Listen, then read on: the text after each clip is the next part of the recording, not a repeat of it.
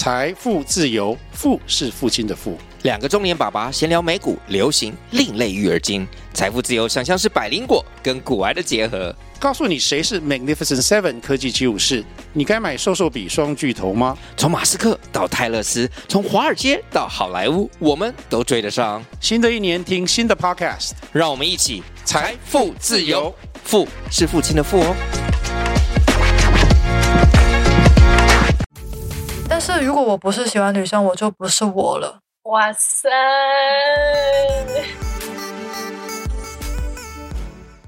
！Hello，大家好，欢迎来到洞洞拉拉书。为什么叫洞洞拉拉书啊？好土啊！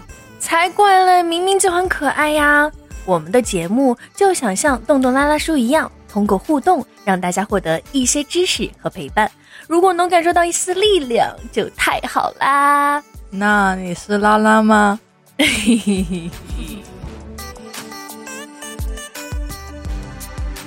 大家好，我是花小嘴很尖的丫丫，我是话多但一点都不幽默的寨寨。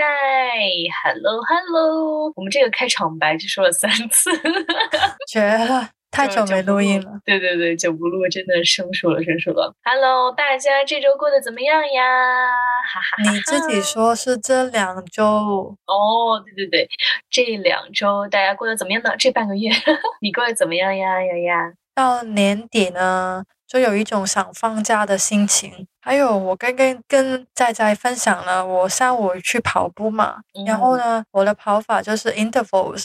就是跑三百米慢的，要跑一百米快的。然后我跑那一百米快的时候，我就想着后面有僵尸追我，然后我就可以让自己跑得快一点嘛。就是在看电影的时候也会想着，如果世界末日，然后我要跑的话，那我总要比僵尸跑得快嘛。然后再再就杀我了。我真的没有想过，就是我去跑步的时候，我要想后面有僵尸 跟着我。我从来没有过，就算我想让自己跑得快一点，我也不会去这样 想。你好独特，就是以前会想着打球，你要跑快一点，但是我现在又没有职业打球了嘛，所以我就想着，嗯，当世界末日的时候，我要有点用处。那你就是有没有想过，就我可能会想，嗯，那我这次要挑战自己，我要快一点跑。你有这样想过吗？有啊，但是这样不够吧？有僵尸才够。你把自己逼那么多干嘛？还让僵尸抓你？你只是跑步哎。哎，当时真的。跑步，你跑步的原因是什么？你跟大家讲一下。就减肥啊，然后把我的身体年龄。减低一点啊，那也没必要让僵尸追你才能减下来啊。你到时候，到时候世界末日的时候，你就知道这有用了。我真是无语。好了好了好了好了，嗯，不知道大家这周过得怎么样哈？我们这两周呢看了一部电视剧吧，迷你剧，然后想要跟大家分享，它的名字叫做《第一次遇见发生的那颗》。笑死我了！花香，对，它就叫《次遇见花香的那一刻》。那它是，就是我本来呢是挑了另一部片，叫做《Call Me by Your Name》，以你的名字呼唤我。这是 gay 片呢？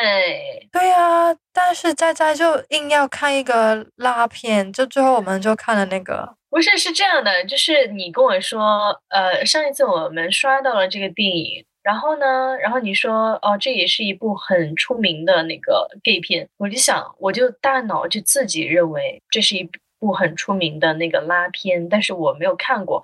我说，哎，好奇怪哦。我说，为什么你看过我没有看过呢？而且很多一般的拉片都是我看过你没看过才对。结果我说，那好吧，那就看这个吧。结果一一打开，我说怎么是两个男人？哎真的是，我一看简介才知道是 gay 片，哪来的自信啊？你觉得我的见识很少？不是啊，你是自己说。过你不是很经常看爱情片什么的，很多拉片它都属于爱情片嘛，所以我就觉得你肯定没有我看的多啊。主要是我看到是 gay 片，我就一下子失去了兴趣。对的，他就开了另一个，就是画香，简啊我称们就叫他，我们就叫，他阿香吧，你就别发那个花字了。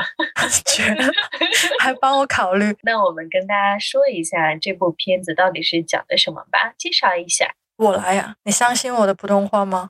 我相信啊，你香港普通话前一百，来好的，他上。就说了，其实主要就是一个学妹追学者的故事，说一个年轻时候不敢出柜的，但是又被困在一个很无聊的异性恋婚姻中的一个女子，就是学者，但是她就多年后再见到她的学妹，就重燃爱国，然后同时间他已经结婚生子了，他就考虑到啊，我到底应该选择爱情还是选择家庭呢？这从而就是探讨到底这样的女同志的关系能不能得到世界的祝福？嗯，就是这个片子呢，它就是说了他们从高中时期就很青涩的那种感情，但是那个时候可能女主就是以敏，她不太能够去面对自己。其实他们俩已经就是星星呀，还有那个粉红泡泡呀，都已经冒的很多了。可是呢，他们还是不敢去迈出那一步，所以最后没有在一起，并且伊米也说了一些话，就是让对方难受。然后呢，他们在各自分开了很多年以后，又遇到了，哇塞，简直两个人就无法自拔。拍手，嗯嗯哼，叭叭叭叭叭叭叭，天呐，你。但是呢，就是这部剧它的这个叙事的一个顺序，它不是说是顺序，而是它是插叙，就是一会儿讲这个时间，一会儿讲那个时间，就是你需要去自己去看他们到底是什么样的一个情况下去发生的爱情，以及还有刚刚牙牙刚刚提到的这个啪啪啪，也是又是在什么样的一个情况下，他的家庭又是怎么样的？他虽然很迷你，我个人感觉他就是虽然迷你，不过呢，他讲的内容还有情节还是蛮丰富的。你觉得呢，丫丫？它迷离是在于它只有六集，每集如果扣除那个最后的谢幕的话，就大概只有十多分钟，所以其实它甚至比一部电影还短。是的。那你看完是一个什么感受？我们先说一下感受吧。感受就是很青涩，但是嗯我是挺替那个老公感到，就是他戴绿帽子了嘛，就是哎，我们我们那我们就我们就给大家剧透了。哦，对，我们要下个防雷警告。对对对对，嗯，这是你的感受哈。我的感受呢，也是就是很复杂，这个东西很复杂。我觉得很多感慨吧，就是更多的是对拉拉这个身份的自我认同，我觉得非常的重要。然后我现在就跟大家介绍一下，就是这部剧呢，他还是得了挺多奖的，就是还是蛮值得一看的。啊、先说一下他得的奖项吧。那他的嗯是在第五十七届金钟奖入围了五项，然后有那个迷你剧集编剧奖、女主角奖、女配角奖。而且还获得了东京国际电影节剧集单元、墨尔本酷儿影展、美国 坦帕国 际同志电影节等十四项国际影展。我的好天，这厉繁体字看的哦我，繁体字看得我好害怕。主要是我练不了。没关系，我来。那整体就是，其实就是确实蛮厉害的。我觉得厉害呢，这他的奖项是一方面对他的证明。那另一方面呢，就是我的个人感受是，我觉得看完我会去思考。就我觉得影视剧这一方面，如果看完以后你有一个思考的这个东西的话，它就是有成功的一部分。其实它不是新的剧，它是二零二一年的，但是我们这个时候说它也可以，因为它下一年就要上第二季喽。是的，我们就一起期待一下吧。好，我们就现在来说一下剧情哈。接下来的剧，呃我们要说的内容就涉及到要防雷警告，嗯，给大家一个防雷警告。如果说你还没有看呢，那你可以先看完以后，然后再回来听。如果你不怕爆雷呢，那就跟我们一起听下去吧。好的，那这个故事呢，简而言之就是一个学妹追一个其实很可爱的学妹，对不对？对，追一个酷酷的飒飒的学姐的故事。然后它整个主题就是围绕着其实女性之间的感情比较细腻、比较细心、比较关心对方。然后里面有一句很重要的台词，她懂他我，懂我。这个就是当移敏，就是他。他最后终于敢于面对自己，就是那个时候他已经，呃，他出轨了嘛，其实算是。他在这个家庭当中有孩子有丈夫，但是他还是跟那个呃学妹在一起了，然后有那个 有一个幸福的夜晚。以后，然后呢，他终于对其他人，就除了他自己以外的人，说出他喜欢学妹的这件事情。学名叫婷婷，这个台湾发音怎么样？婷婷，婷婷。其实我们读的话就是婷婷，婷婷很可爱。就她终于说出了她喜欢他，然后那个老公就很不理解，他觉得好奇怪，你要出轨也应该是。一个男人吧，你给我出轨一个女的，他说你没有问题吧？那你他到底哪如我？他有房有车吗？他存款很多吗？他赚的比我多吗？他有怎么怎么怎么怎么怎么样？说了一大堆现实的问题，最后那个移民说了一句：“他懂我。”我觉得其实她老公那一个反驳她的那一些话也很值得去讨论，因为她没有去考虑她从感情上的一个转折，她只是考虑为什么你选择一个经济能力没有比我好的人，我能给你的是一个家庭的依靠是现实，但是其实从就是移民的角度来说，其实她选择了非现实，就是梦想自由。然后那个男生老公他还是用现实去绑住他，对对对，可以这么说。就是我觉得可能现在大部分的男性或者说整个社会吧，所追求的感情和家庭是建立在物质之上的，就是物质可能排在第一位，却忘记了就是最真挚的那份情感、那份理解、那份真诚，容易忘记，因为现在时时代就是有点快。嗯，我觉得还有一个就是，其实因为同志的身份已经是一个自由的象象征嘛，因为我们摆脱了现实的枷锁，所以其实很多时候我们也有更多的选择。比方说，在电影里面，他其实想在外国读书的，他一开始他考虑到加拿大，但是那个时候是因为第一，她老公没有考到学校。到海外读书。第二就是他们的父母就说啊，那要不你们先结婚吧，先结婚才考虑去吧。那那生了孩子之后就根本没可能。所以其实他本来拥有的自由，他也要因为现实要放弃这一切。嗯，我觉得这个自由这个东西是自己给自己的，而且它有两个方面，一个是精神层次的，一个是物质层次的。就我，我可能是觉得，就是移民他不是一个自由的人，然后从这两一块的话，他也都不是。但是根本是他根本不知道，就是他精神的自由到底是什么样的，自由的生活。到底是什么样的？他可能没有去真实的考虑过，他只是过着他觉得这个社会应该让他过的一样的生活。对，这个就连接到我们下一个话题，就是自我探索。因为其实这个剧里面表现出两个女主角嘛，移民跟婷婷，她们有着不同的自我探索，有回避、徐波逐楼。讨厌自己，然后到最后接受自己，就是有很多不同的阶段吧。嗯，是的，是的。你说的这一个的话，就很像以敏她的整个的一个状态，她就是这样，最开始的一个回避，然后讨厌自己，然后再随波逐流，你最后再去接受自己的这样的一个过程。就像你开篇提到的，你说你的感受就是她老公戴绿帽子，其实挺可怜的。其实这个社会我感觉，很多都是这样的，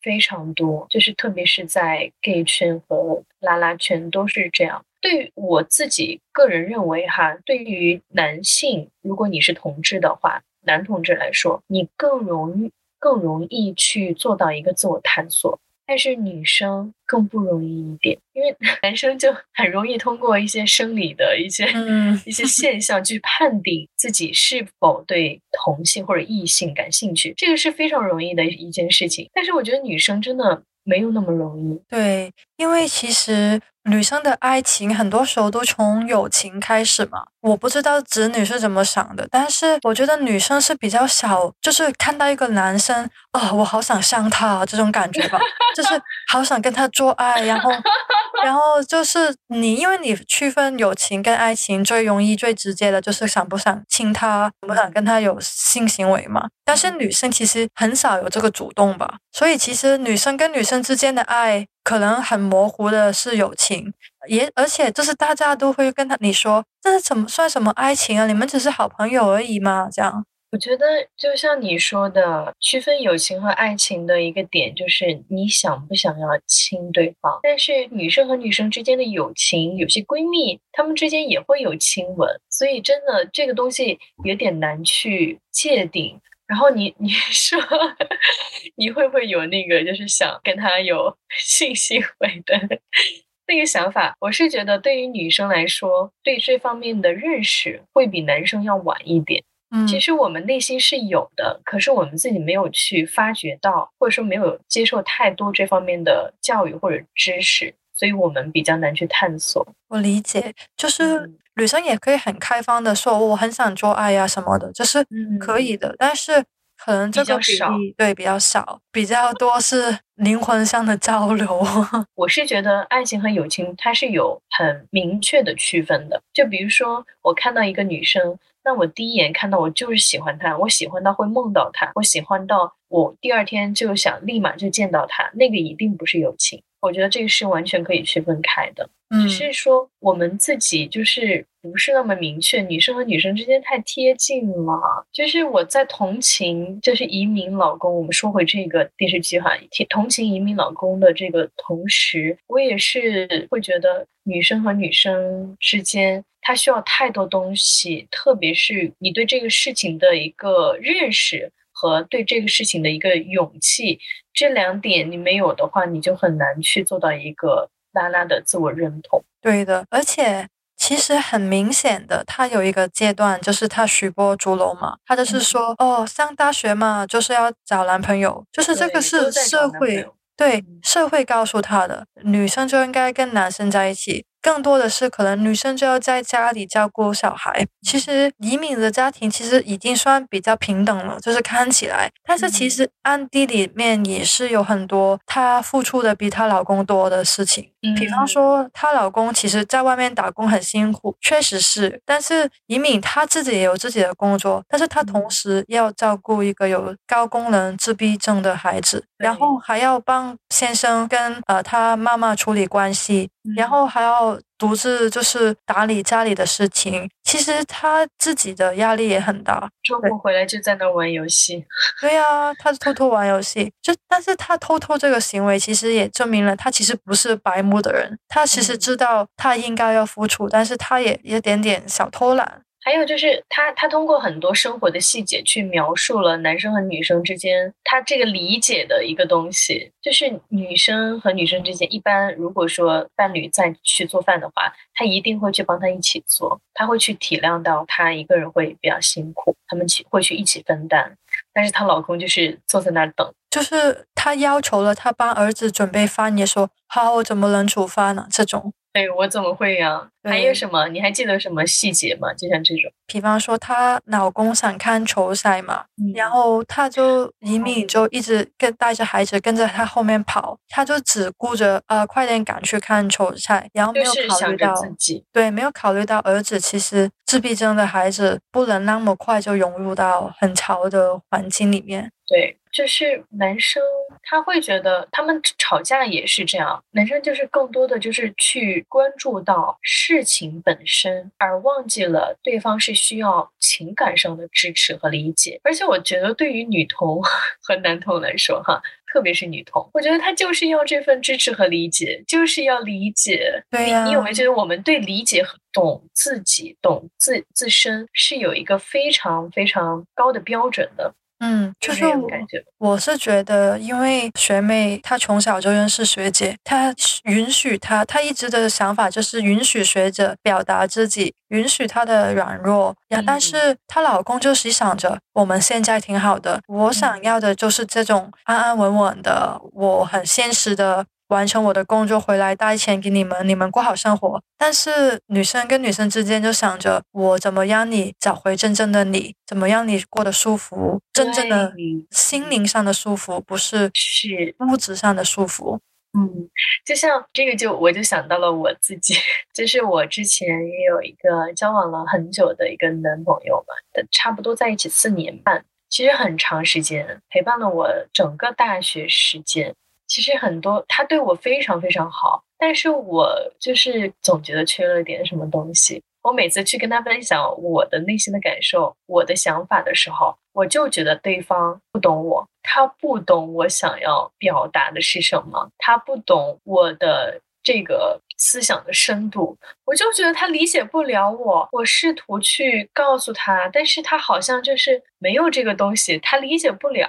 我当时还跟我当时那嗯闺蜜啊聊这方面，我就觉得我说，嗯，我说我不想跟他在一起了。然后他问我原因是什么，我就说他不懂我，他不理解我。然后后来我才知道，就是你要让一个男生理解，除非他是 gay。我真的发现了，只有 gay 和拉拉才能懂懂我这个想要表达的东西是什么，或者说是女生，嗯或者说是 gay 才能够理解。就是除了直直男以外的人都能理解你，你就是天生对直男敏感啊。也不是敏感吧，就是就像我们最开始说的，就是可能拉拉她追求的就是灵魂上的契合，嗯我嗯们更想要的就是灵魂上的契合，对方能够懂我，我们很细腻，我们的感情就很细腻，所以我们也需要这样细腻的感情去吸取能量吧，只有这样的感情才能够滋养到我们。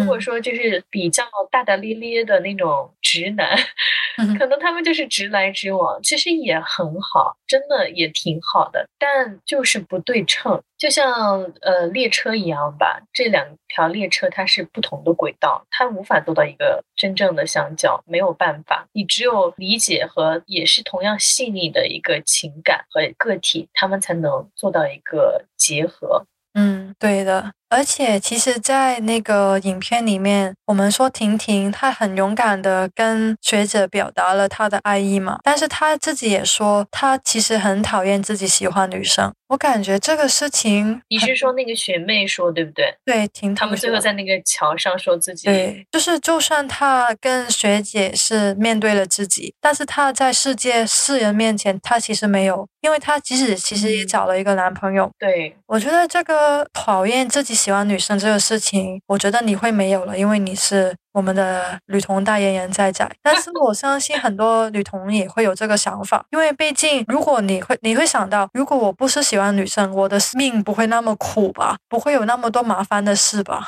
你说到的这个，我真的有想过这个问题。我也想过，我记得我当时就是想要找一个女朋友，我觉得好难啊，真的好难。然后周围全是对你感兴趣的男人，我就在想，如果我真的喜欢男生，那该有多好呀！找对象这个东西变得好简单，我真的真的这样觉得。我觉得确实，如果我本身就喜欢女生，那找对象他就变得比喜欢男生这件事情难很多。但后来呢，我仔细一想，我还是挺庆幸自己喜欢女生的，因为女生确实就像一个宝藏一样。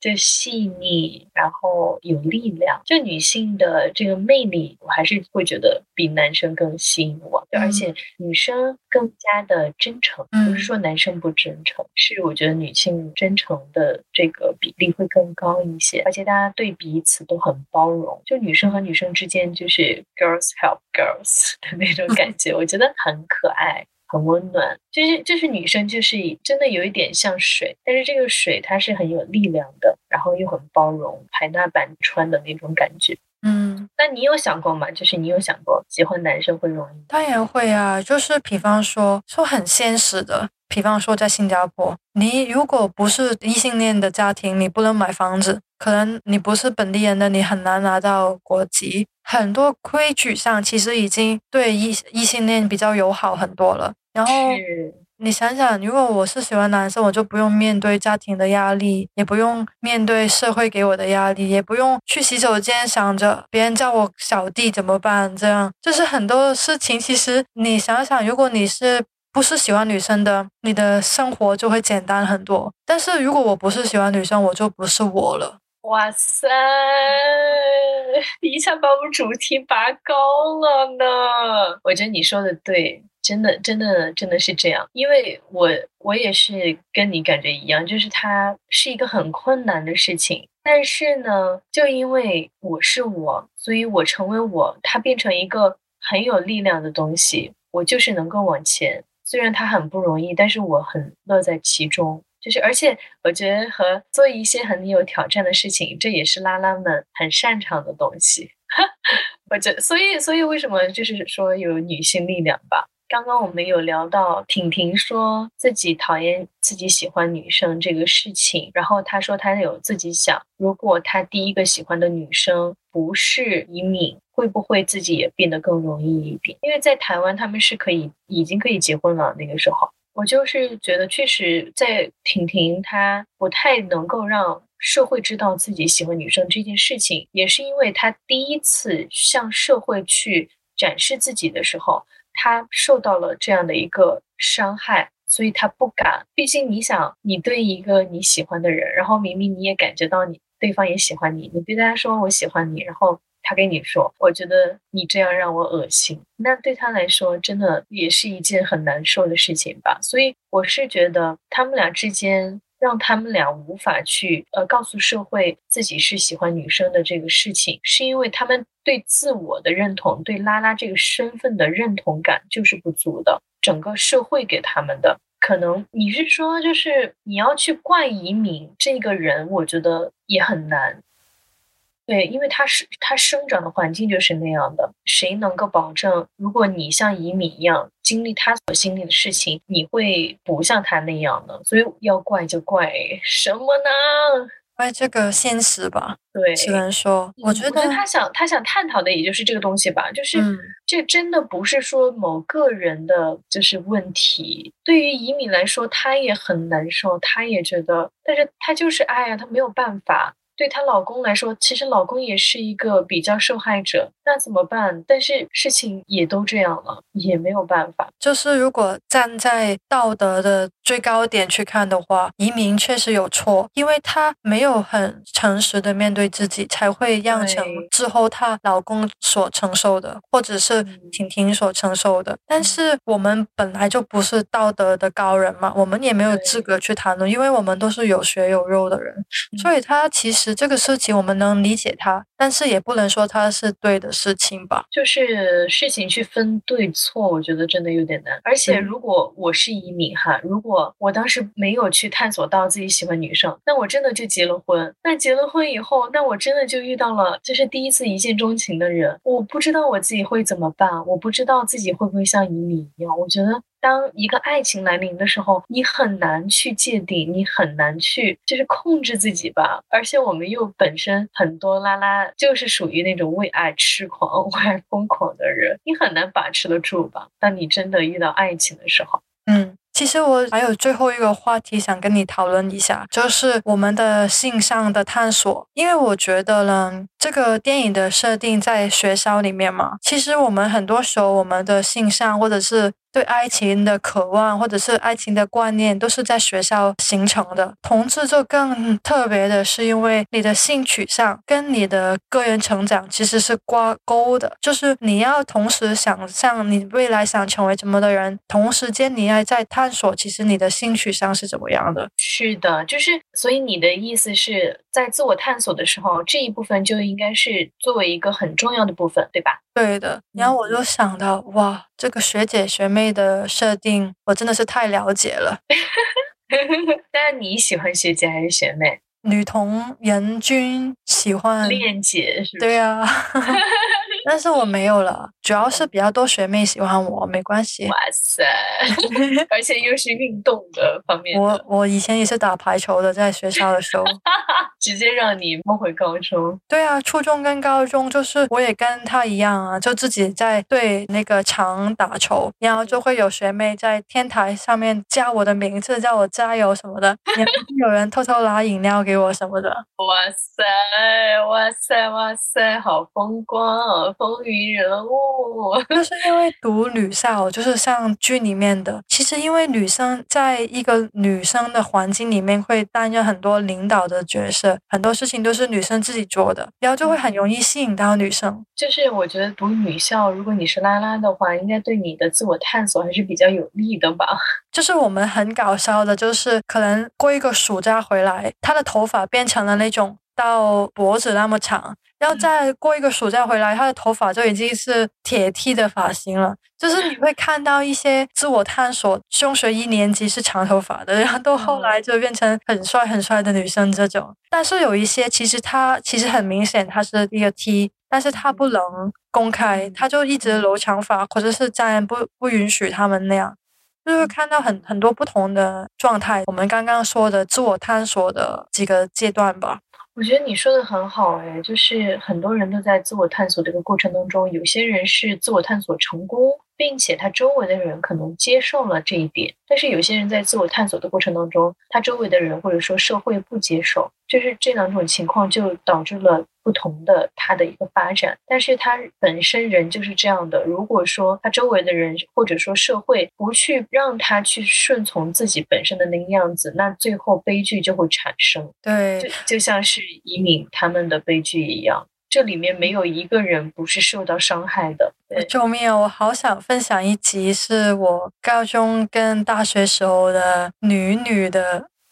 疯 癫的爱情故事，当然可以呀。我们从第一集的时候就想让你分享，对，下次我们追你。看到这个就觉得很青涩，然后我就想起我中学二年级还是三年级，就是十五、十、十四、十五岁的时候，就有两个女生，一个是成绩很好的，怪怪的；另一个是成绩中间，但是不是那种，就是有一点点土吧，就是不算是很潮流的那种女生。他们两个就好好说话，你那个朋友如果听到了怎么办？我也听到了，他们两个就偷偷的下课留在课堂里面，然后偷偷的接吻，然后坐在大腿上，然后被老师看到，然后就一个成绩很好的学生要见老师，这样就是这种故事很多。哇，就是我其实蛮羡慕的，因为我的成长环境当中，我好像没有接收到过这样的一个信号。就是我是从二十五岁才探索到自己就是喜欢女生，但是在那之前，我真的都不知道。就是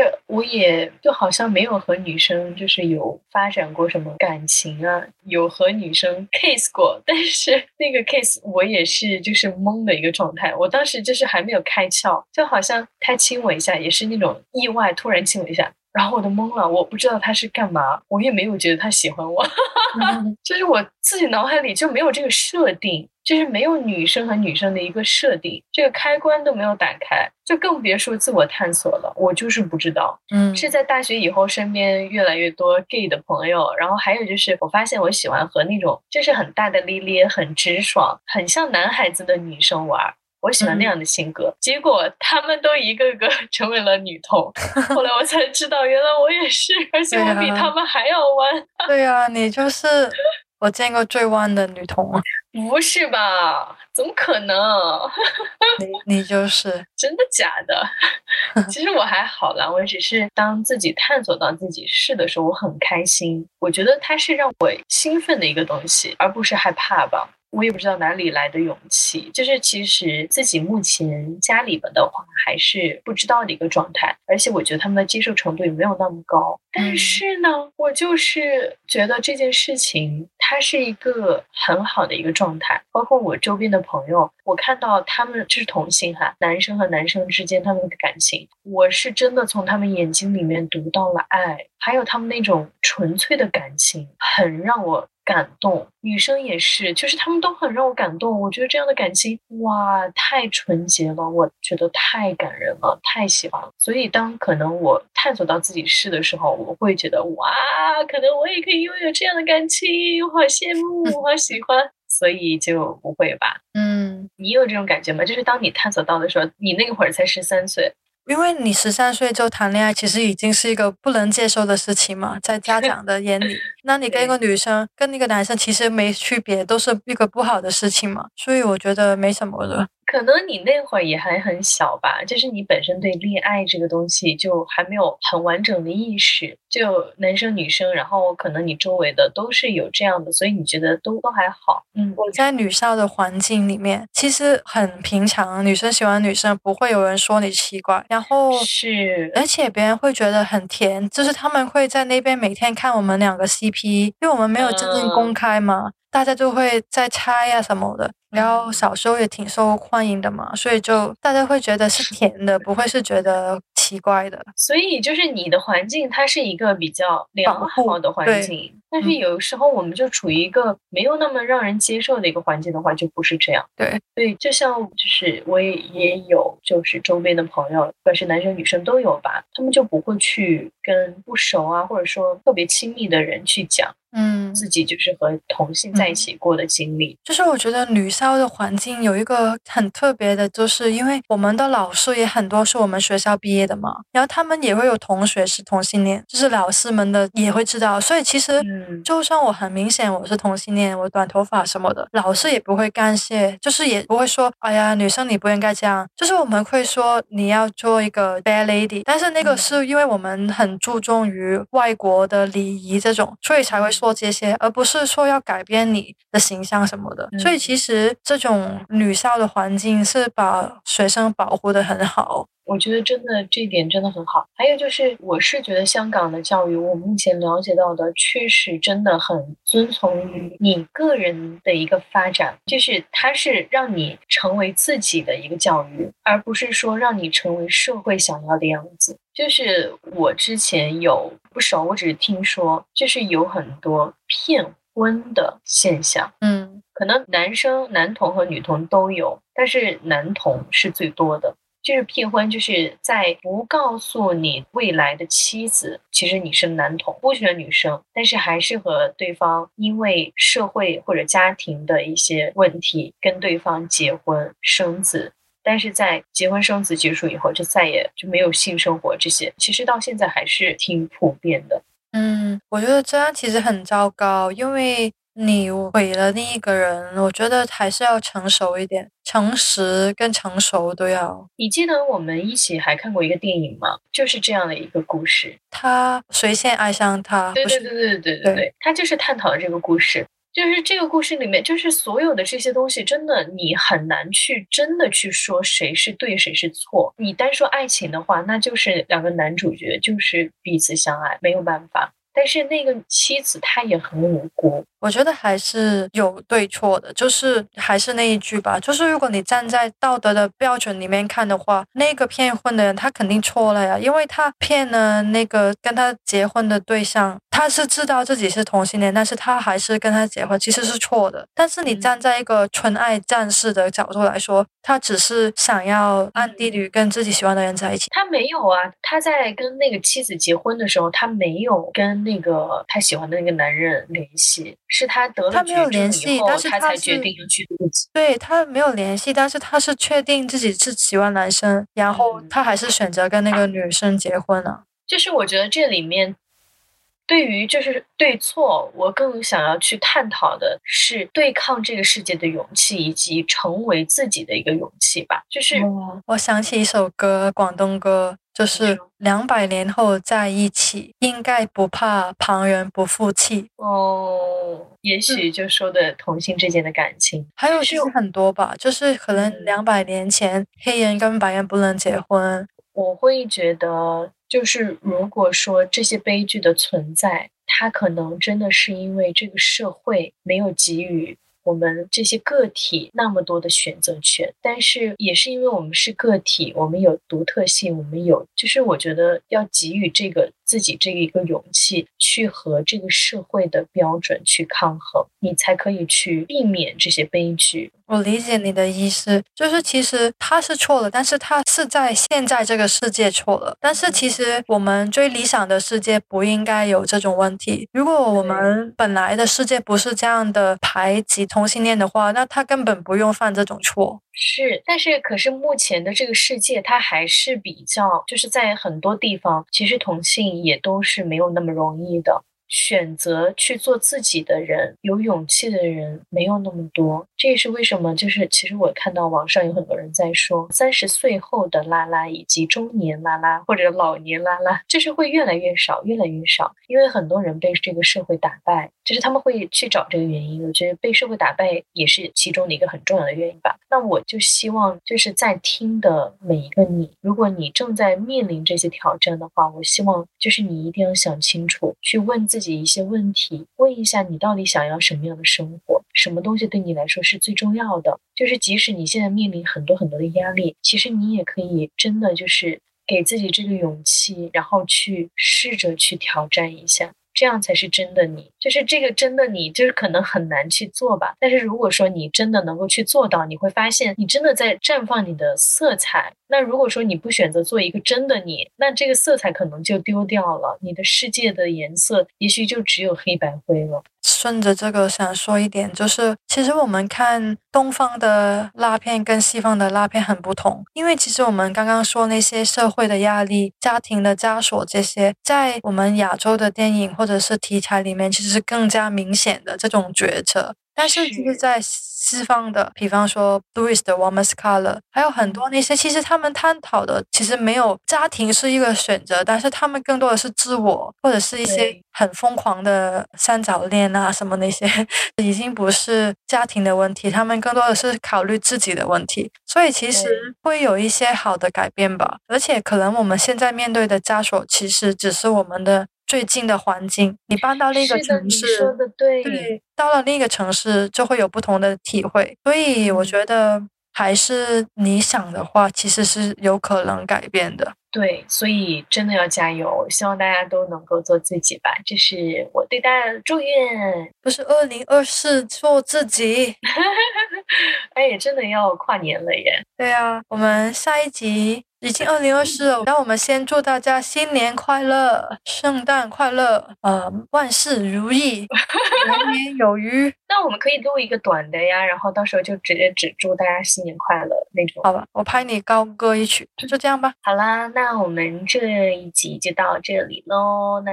今天呢，跟大家聊了一下第一次遇到花香的那一刻。那么也和大家聊了很多比较就是深的一些话题，如果听到的你希望能够有一些小的思考吧，然后也得到一点力，希望我们都加油做自己哦，与世界抗衡，我们一起吧。好的，我是寨寨，我是丫丫，我们下期见，拜拜。